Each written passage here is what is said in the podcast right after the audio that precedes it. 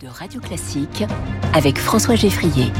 Bonjour Quentin Périnel. Bonjour François Geffrier. Quentin Périnel du Figaro et de Radio Classique dans la matinale tous les matins euh, pour euh, votre chronique au travail avec un point d'exclamation, j'insiste. Ce matin, vous nous parlez des offres d'emploi et Dieu sait qu'elles sont nombreuses en cette rentrée. Elles sont nombreuses, un pénurie de talents, candidats de plus en plus exigeants.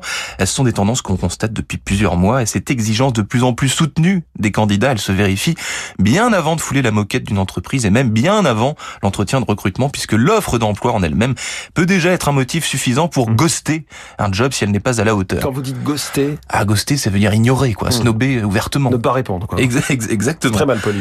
Et il y a tellement d'offres hein, que désormais les, les, recruteurs doivent les soigner, les enrichir le plus possible pour taper dans l'œil des candidats rois. C'est ce qui ressort d'une étude Opinionway commandée par Indeed. Alors que reprochent exactement les, les candidats aux, aux offres d'emploi qu'ils consultent?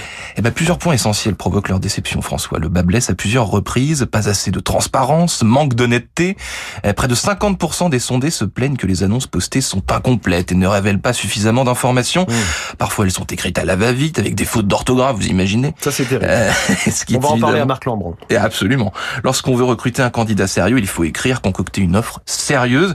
Euh, les chercheurs d'emploi sont également sceptiques quant à la fiabilité des annonces qu'ils consultent. 25% d'entre eux estiment que les annonces ont subi un petit lifting d'embellissement. c'est bien, c'est euh, joliment dit. Hein. Ah, oui, bah, j'essaie d'être poli. Or, François, vous connaissez ce proverbe français qui dit un mensonge mmh. en disant. Alors, une fois que l'on a menti, une fois, c'est vrai que la confiance est mise à mal. Que doivent faire les recruteurs euh, pour concocter la, la parfaite annonce, Quentin? Ah bah alors éviter le syndrome de Pinocchio, déjà, c'est une première chose essentielle. Et ensuite, finalement, il s'agit tout simplement d'être clair, voire très clair sur quelques sujets. Euh, la rémunération, d'une part, fixe, variable, etc. Il faut que tout soit écrit noir sur blanc, sans la moindre ambiguïté.